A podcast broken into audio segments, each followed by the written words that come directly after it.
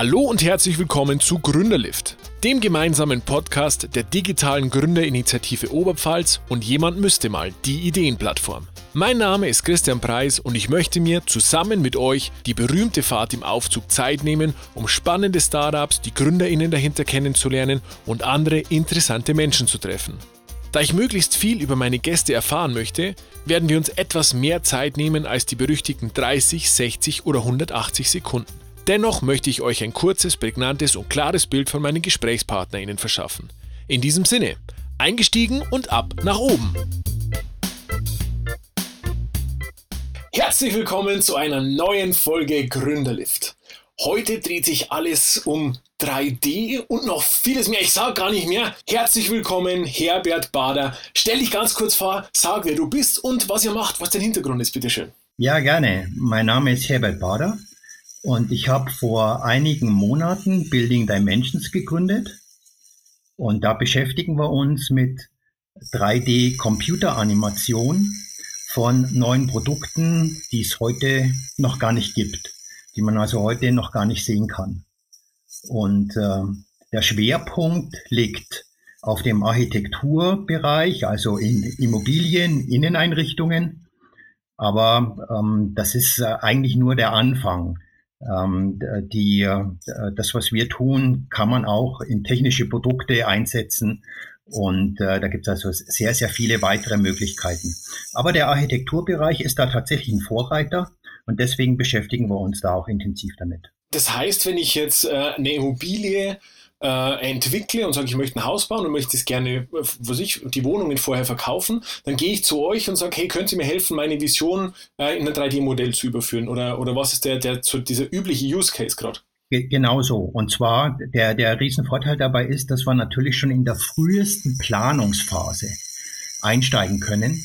Und das, was sich also Architekten oder ähm, Immobilienfirmen ähm, überlegt haben, das visualisieren wir. Und die Menschen sind ja, äh, ähm, ja visuell geprägt. Also wir, wir erleben ja sehr, sehr viel über das Sehen, weniger über das Hören oder das Anfassen. Das Sehen ist ja der, das dominante Sinnesorgan. Und da steigen wir ein und äh, visualisieren über ähm, äh, Computeranimation das, was sich äh, eben Architekten und Immobilienfirmen überlegt haben, äh, wie so eine Immobilie aussehen soll. Okay, und in Zukunft geht es dann auch von der Immobilie weg hin zu allem Möglichen. Also ich kann mir dann ein Produkt von innen anschauen und so weiter. Ganz genau. Also das ist eigentlich der, der tatsächlich noch viel spannender Bereich. Ähm, ich komme eigentlich aus der Kunststoffwelt. Und in der Kunststoffwelt arbeitet man viel mit Extrudern. Das sind also Maschinen, wo eine Schnecke sich äh, dreht, die man aber nicht sieht.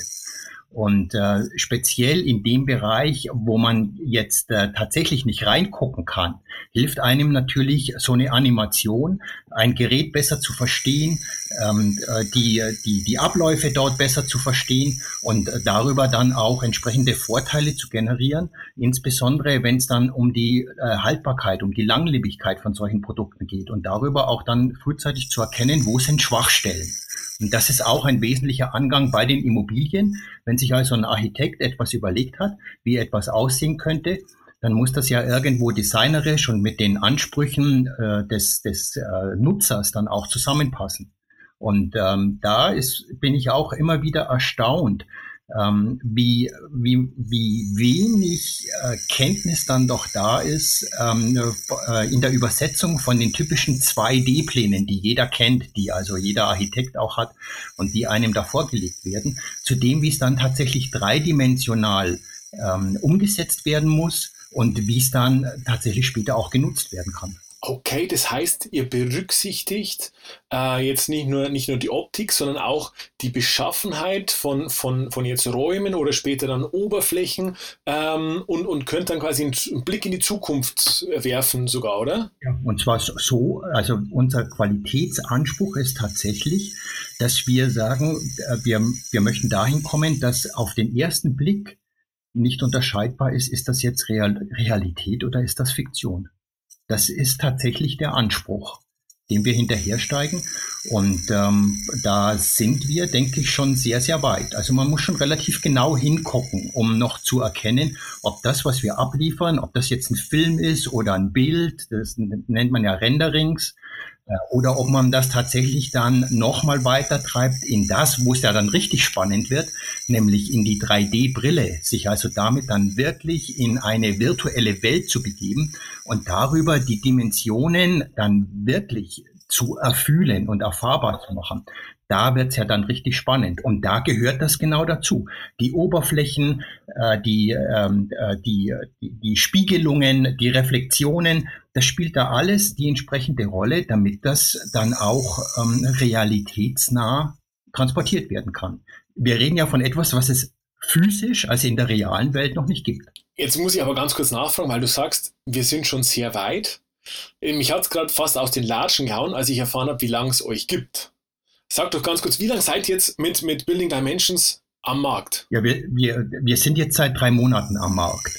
Aber äh, die, die Entwicklung an sich, die wird ja nicht nur durch mich getrieben. Da gibt's ja äh, sehr, sehr viele Leute, die, die sich mit diesem Thema beschäftigen. Und das hängt ja äh, von vielen, vielen Faktoren ab. Das hängt ja von, von der äh, Rechnergeschwindigkeit ab, die sich ja in den letzten Jahren immer weiter erhöht hat. Also das, was wir heute am Laptop machen können, das ist ja vor, vor, vor ein paar Jahren, ist das nur mit großen Workstations möglich gewesen.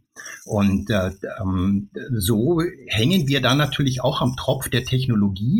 Ähm, aber wir sind eben mittlerweile so weit, dass wir ähm, ein bestimmtes System entwickelt haben, mit dem wir das, was heute am Markt verfügbar ist, an Technologie, also an Computerleistung äh, und entsprechende äh, Softwareprogramme so abbilden können, dass daraus ähm, äh, Gebäude eigentlich schon ganze Gegenden entstehen können, die man dann am Computer oder in der Brille ablaufen kann und sich darüber dann einen, einen wirklich sehr, sehr realitätsnahen Eindruck verschaffen kann über das, was in der Zukunft entstehen wird. Also das bleibt nicht nur bei Räumen äh, stehen, sondern das letzte größere Projekt, was wir gemacht haben, da geht es um äh, einen Neubau eines Sportplatzes. Also wir sind da schon auch in Dimensionen, die schon ein bisschen größer sind als ähm, äh, ein Haus oder eine Wohnung. Jetzt muss ich aber nochmal noch mal ganz kurz die Rolle rückwärts nehmen. Und zwar, wenn du sagst, wie, wie lange es euch jetzt gibt, du, du hattest quasi irgendwann die Vision und hast gesagt, Mensch, äh, jemand müsste das jetzt einfach mal umsetzen und hast es dann einfach gemacht. Wie schafft man es dann, dass man, dass man, du hast gesagt, ihr seid mehr, dass man die Leute hinter sich bringt, ähm, dass man dann dieses Tempo aufnehmen kann und in so kurzer Zeit so weit kommen kann? Wie, wie macht man das als Gründer? Ja, das hat schon eine Vorgeschichte. Also das, äh, das schafft man nicht jetzt innerhalb von drei Monaten sondern ähm, äh, eigentlich hat diese Idee, die hat schon vor zehn Jahren angefangen. Ich war über 30 Jahre im Bereich Forschung und Entwicklung und Innovationsmanagement tätig in mittelständischen Unternehmen und größeren Konzernen. Und dort ähm, hat sich schon die Idee entwickelt, wegzugehen von äh, ständigen Versuchen, sondern hinzugehen, wie kann ich denn die IT, also diese äh, Computertechnologie nutzen, um äh, Forschungs- und Entwicklungsprozesse effizienter zu gestalten. Und was mich da immer angetrieben hat, ist die Aussage aus der Formel 1, ähm, die also sagen, wir können unsere Renner äh, äh, unsere Formel 1 Wagen können wir am Computer entwickeln und wir können darüber Rundenzeiten auf irgendwelchen Kursen, Hockenheim oder wo auch immer auf die Zehntelsekunde vorhersagen. Und das war der Auslöser, wo ich gesagt habe, ja, da müssen wir ja irgendwo auch mal hin. Wir hatten nie die Budgets, die sich ein Formel-1-Team da leisten kann. Also wir haben da schon kleinere Brötchen gebacken. Aber ähm, äh, unsere Prozesse sind auch nicht unbedingt immer so komplex, wie es dann ähm, eben in der Formel 1 ist. Und äh, deswegen bin ich eigentlich schon seit über zehn Jahren auf dem Weg, ähm, mir zu überlegen, wie kann man denn Dinge einfacher gestalten, wie kann man insbesondere aus äh, FE-Prozessen Kosten rausnehmen. Und daraus ist dann diese Idee entstanden, ähm, äh, mit äh, Computersimulation und Computeranimation ähm, äh, Prozesse abzubilden und äh, die dann insbesondere zu visualisieren. Okay, das heißt, habe ich dich richtig verstanden, dass du eigentlich aus einer, aus einer Anstellung kommend dann jetzt äh, gesagt hast, ich lasse alles bleiben und, und gründe jetzt mein eigenes Unternehmen ähm, mit der Vision, also mit, mit dem, eigentlich mit, mit dem Need, mit dem Problem, das ich seit vielen Jahren selber erkenne, äh, das müssen wir jetzt einfach mal machen. Genau. Ganz, ganz genau. Und äh, also ein, einer der wesentlichen Auslöser war, dass ich mal vor der Aufgabe äh, stehen durfte, ein neues äh, Entwicklungs-Innovationszentrum zu bauen. Und genau dort kommt jetzt eben diese Schnittstelle von einer äh, Forschung und Entwicklung im Kunststoffbereich zur Architektur, zur, äh, äh, zur Raumgestaltung, ähm, dort gewisse Räume für gewisse Funktionalitäten vorzubereiten und darüber auch dann zu sehen, welche Möglichkeiten haben wir denn, das Design, also die Optik mit der Funktion zusammenzubringen. Und äh, das war ein, ein sehr spannendes Projekt, was mich dann am Ende des Tages dazu bewegt hat, in die Selbstständigkeit auch zu gehen. Weil genau diese Fragestellungen, die sind ja im Hausbau, ob das jetzt äh, ein, ein, ein kleineres äh, Doppelhaushälftchen ist oder ob das eine Riesenvilla ist oder ob das irgendwelche Wohnkomplexe sind, sind ja diese Fragestellungen immer genau so. Und das wesentliche Interessante ist dann neben dem Design, eben auch zu gucken, wie, äh, wie kann ich die Funktion auch nochmal mit abbilden. Also ein ganz einfaches Beispiel, ich möchte eine Photovoltaik auf dem Dach drauf bauen. Was, was die Computersimulation dort leisten kann, ist, die kann sofort abbilden, ähm, ist das auf, de, auf der Dachfläche sinnvoll oder nicht sinnvoll wie steht die Sonne zu welchem Zeitpunkt. Ich kann, wenn Bäume da sind, den Schattenwurf der Bäume dort genau abbilden, wenn äh, Gebäude da sind, äh, Hochhäuser, die drumherum stehen, wenn, wenn, äh, wenn ich irgendwo in den Bergen bin, der Schattenwurf der Berge, äh, sehe ich sofort, macht das an der Stelle überhaupt Sinn oder habe ich hier ähm, ab Mittag Schatten auf der Stelle? Und ähm, ähm das sind also Vorteile, auch in technischer Art, die also immer parallel natürlich zum Design ähm, abgefragt werden, aber die aus meiner Sicht sogar noch wesentlich spannender sind, als sich nur auf, auf die, die, die Schönheit des Objekts ähm, zu reduzieren. Ich, ich gehe jetzt mal davon aus, dass nicht unbedingt ausschlaggebend war am Anfang, ähm, den, den kompletten Prozess bis zum Ende sofort abzudecken, sondern wahrscheinlich auch mit, mit, mit, mit einer kleinen Idee gestartet äh, und, dann, und dann hast du wahrscheinlich plötzlich erkannt, welche viele Optionen es da gibt da draußen. Ja, das, ist, das entwickelt sich und das ist ein ständiger Prozess und der Prozess, der ist ja noch äh, gar nicht beendet. Da stehen wir ja am Anfang weil die komplette Industrie auf das Thema Digitalisierung ja mehr und mehr abfährt. Der Architekturbereich ist da ein Vorreiter, weil man natürlich auch relativ schnell ähm, einem größeren Kreis dann zeigen kann, so haben wir es geplant, so haben wir es äh, simuliert am Computer und so ist es tatsächlich geworden. Aber äh, auch der Architekturbereich, der geht ja weiter.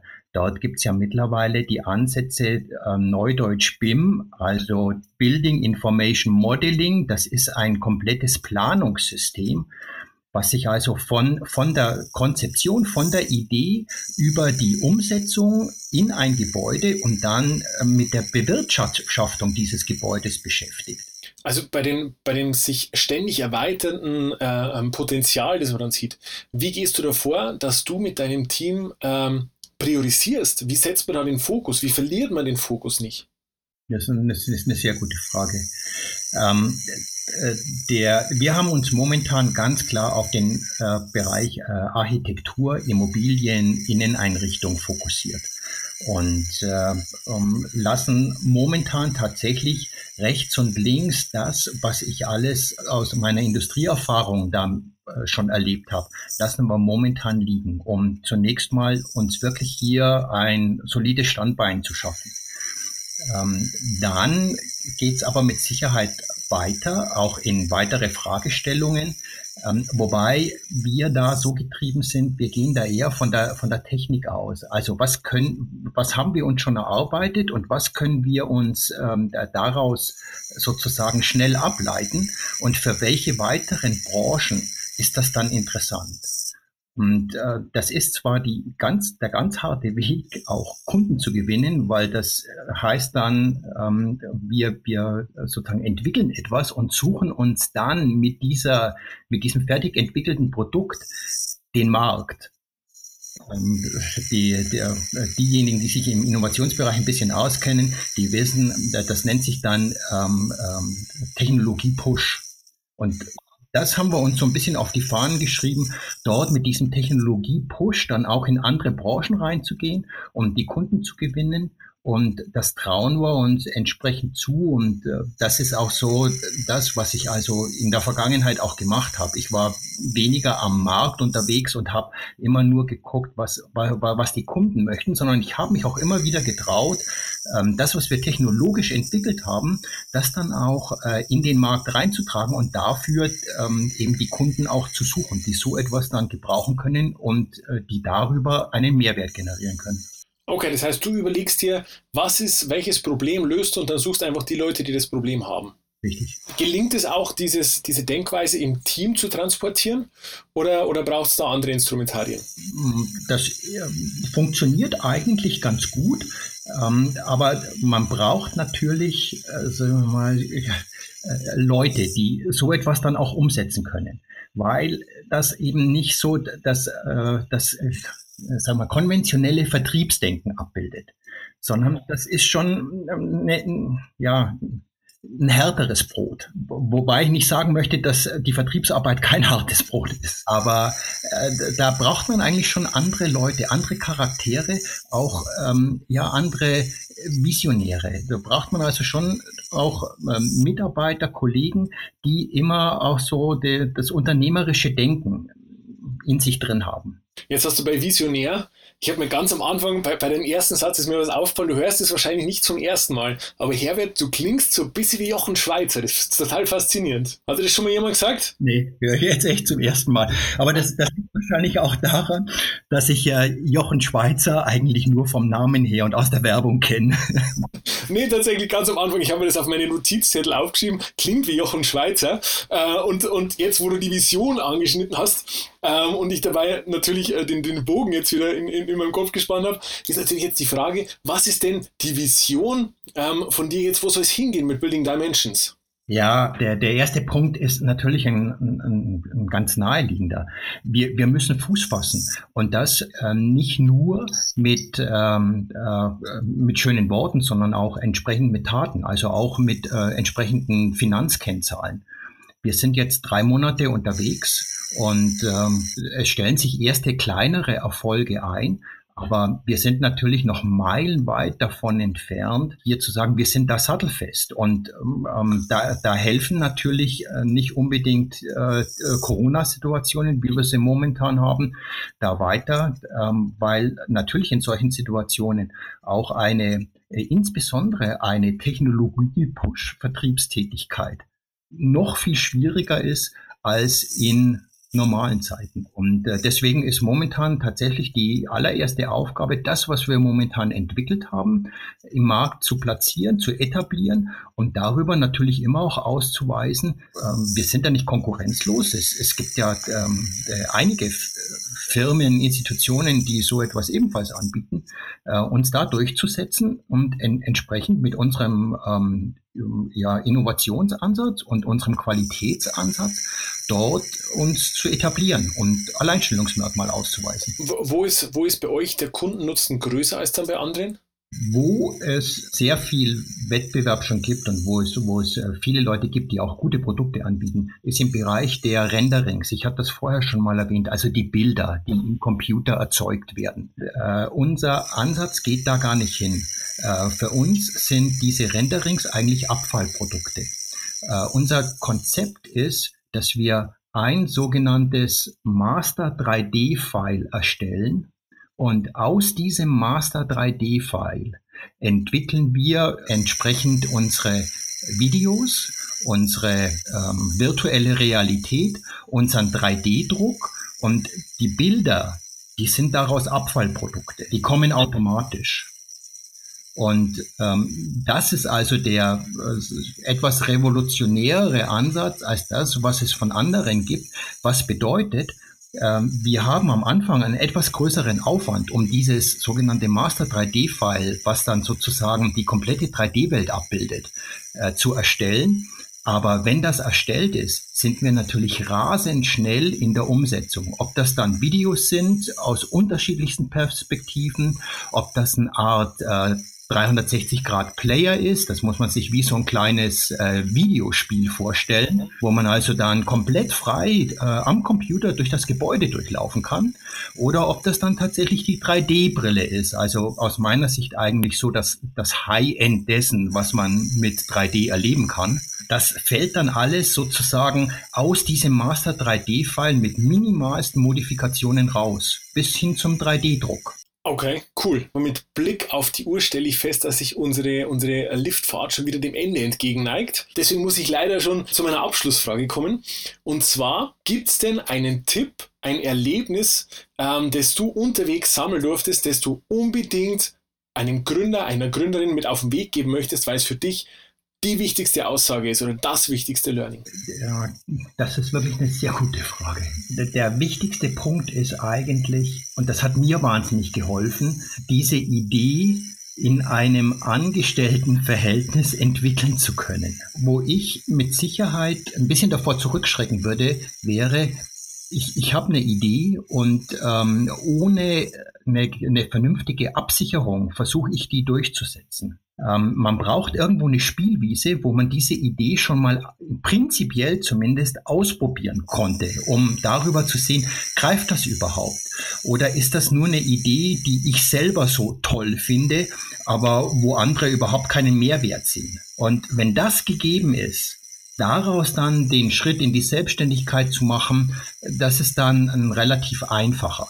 Aber die Möglichkeit, irgendwo äh, etwas austesten zu können, aber in einem zumindest finanziell einigermaßen ähm, abgesicherten Umfeld, das ist so die Idealvoraussetzung noch vor dem Schritt in die Selbstständigkeit. Herbert, vielen lieben Dank für deine Zeit, für deine Einblicke. Ich wünsche dir alles Gute, viel Erfolg für Building Dimensions und ich freue mich, wenn wir uns wieder hören. Ciao. Sehr gerne. Vielen, vielen Dank. Tschüss. Und das war's auch schon wieder. Wenn ihr Anregungen und Tipps habt oder ein Startup empfehlen möchtet, das unbedingt bei uns dabei sein muss, dann schickt einfach eine Mail an hallo@gründerlift.de. Gründerlift natürlich mit UE. Bei Fragen rund um eure eigene Gründung steht euch die digitale Gründerinitiative Oberpfalz natürlich jederzeit gerne zur Verfügung. Vielen Dank fürs Zuhören und euch allen eine gute Zeit.